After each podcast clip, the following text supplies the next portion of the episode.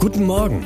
Hier ist Ihr Tagesanbruch von T-Online für Mittwoch, den 7. Juni 2023. Was heute wichtig ist.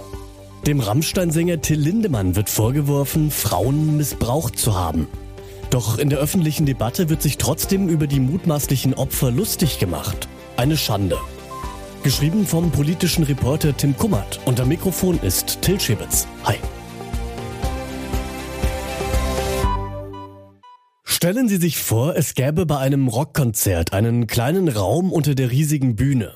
Etwa zwei auf zwei Meter, die Größe einer Umkleidekabine ungefähr. Abgehängt mit dicken, schwarzen Vorhängen. Oben drüber wummern die Bässe aus den Boxen, davor jubelt die Menge. Es sind Zehntausende. Und nun stellen Sie sich bitte vor, in diesem Raum wartet eine junge Frau. Ein Fan. Sie ist um die 20 Jahre alt und wurde eben dorthin geführt. Nun ist sie da. Und sie ist allein. Plötzlich betritt der Rockstar, der gefeierte Frontmann der Band die Kabine. 60 Jahre alt, massig und weltberühmt. Er kommt direkt von der Bühne. Gerade wurde er noch gefeiert von den Massen.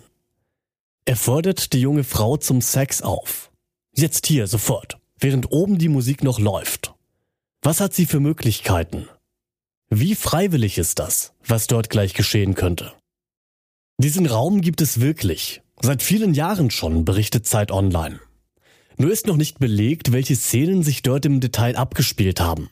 Doch es gibt zahlreiche Berichte von jungen Frauen, die nahelegen, dass es so passiert ist, wie eben geschildert. Und zwar nicht nur einmal, sondern Dutzende, vielleicht sogar Hunderte von Malen. Immer wieder. Weltweit. Die Rockband, um die es geht, ist die berühmteste deutsche Band der Welt. Rammstein. Gegen Sänger Till Lindemann stehen Vorwürfe des Machtmissbrauchs und der sexualisierten Gewalt im Raum. Er habe sich besonders junge Frauen zuführen lassen, berichten mehrere Medien. Noch ist nicht sicher, ob die Vorwürfe zutreffen, doch bereits jetzt offenbart sich in der öffentlichen Diskussion eine Täter-Opfer-Umkehr. Wer sich mit Bekannten unterhält, wer Facebook, Instagram oder Twitter öffnet, der liest oft einen Satz in verschiedenen Varianten. Mal geht er so. Ha, was hat sie sich denn da gedacht? Ein anderes Mal schreibt jemand bei Twitter, was glauben diese Frauen eigentlich, was backstage passiert? Dass Till Lindemann sie mit Feenstaub bestäubt? Zusammengefasst, da müssen sich die Frauen auch nicht wundern. Dass junge Frauen eingeschüchtert sind, wenn sie ihr Idol treffen, das vor ihnen Gläser gegen die Wand schmettert, so wie es jetzt einige berichten, widerspricht der These, sie hätten auf Augenhöhe Nein sagen können. Es ist eine Asymmetrie, ein Machtgefälle, wie es stärker kaum sein könnte. Und das offenbar von Lindemann ausgenutzt wurde. Wenn sich die Vorwürfe bestätigen, geht es hier nicht um Geschlechtsverkehr zwischen Gleichberechtigten, sondern um gezielten Machtmissbrauch. Wenn eine Gesellschaft dies achselzuckend mit den Worten abtut, die sollen sich mal nicht so anstellen, dann ist das verkommen und gefährlich. Und dann gibt es noch einen weiteren schwerwiegenden Vorwurf, der auch strafrechtlich relevant ist. Einige der jungen Frauen sollen unter Drogen gesetzt worden sein. Rammstein streitet die Vorwürfe ab und bittet darum, nicht vorverurteilt zu werden. Heute spielen sie ihr erstes Konzert in München. 60.000 Fans werden da kommen. Ganz so, als stünden keine ungeheuerlichen Vorwürfe im Raum. Der Veranstalter teilte lediglich mit, es werde keine Zone direkt vor den Musikern geben. Auch eine Aftershow-Party soll es nicht mehr geben. Wie das Konzert ansonsten ablaufen und ob Lindemann sich auf der Bühne zu den Vorwürfen äußern wird, ist noch unklar. Nur eines ist sicher.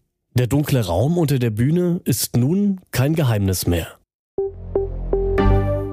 Was heute wichtig ist. In Nürnberg beginnt heute der Evangelische Kirchentag. Es wird eine Gedenkveranstaltung zur Rolle Nürnbergs in der NS-Zeit geben. Der Kirchentagspräsident Thomas de Maizière und Stephen Langnass, der Rabbiner der israelitischen Kultusgemeinde Nürnberg, werden gemeinsam dabei sprechen. Anschließend gibt es zur offiziellen Eröffnung Reden von Bundespräsident Frank-Walter Steinmeier und Bayerns Ministerpräsident Markus Söder. In den USA wird heute erwartet, dass Mike Pence seine Bewerbung für das Amt des US-Präsidenten verkündet. Davon gehen zumindest etliche US-Medien aus. Pence war unter Donald Trump bereits Vizepräsident. Jetzt will er selbst auf den Chefsessel. Ob das klappt? Auch sein ehemaliger Chef liebäugelt mit einem Comeback. Zudem findet heute die nationale Branchenkonferenz Gesundheitswirtschaft mit Gesundheitsminister Karl Lauterbach statt. Auch die Ministerpräsidentin von Mecklenburg-Vorpommern, Manuela Schwesig, wird erwartet. Und was ich Ihnen heute besonders empfehle, bei uns nachzulesen, ist das Interview mit einem Katastrophenforscher. Der erklärt nämlich, was die Ukraine jetzt tun kann, um den Schaden nach dem Bruch eines Staudamms in der Region Cherson möglichst klein zu halten. Den Link zu diesem Gespräch finden Sie in den Shownotes und alle anderen Nachrichten gibt es auch auf t-online.de oder in unserer App.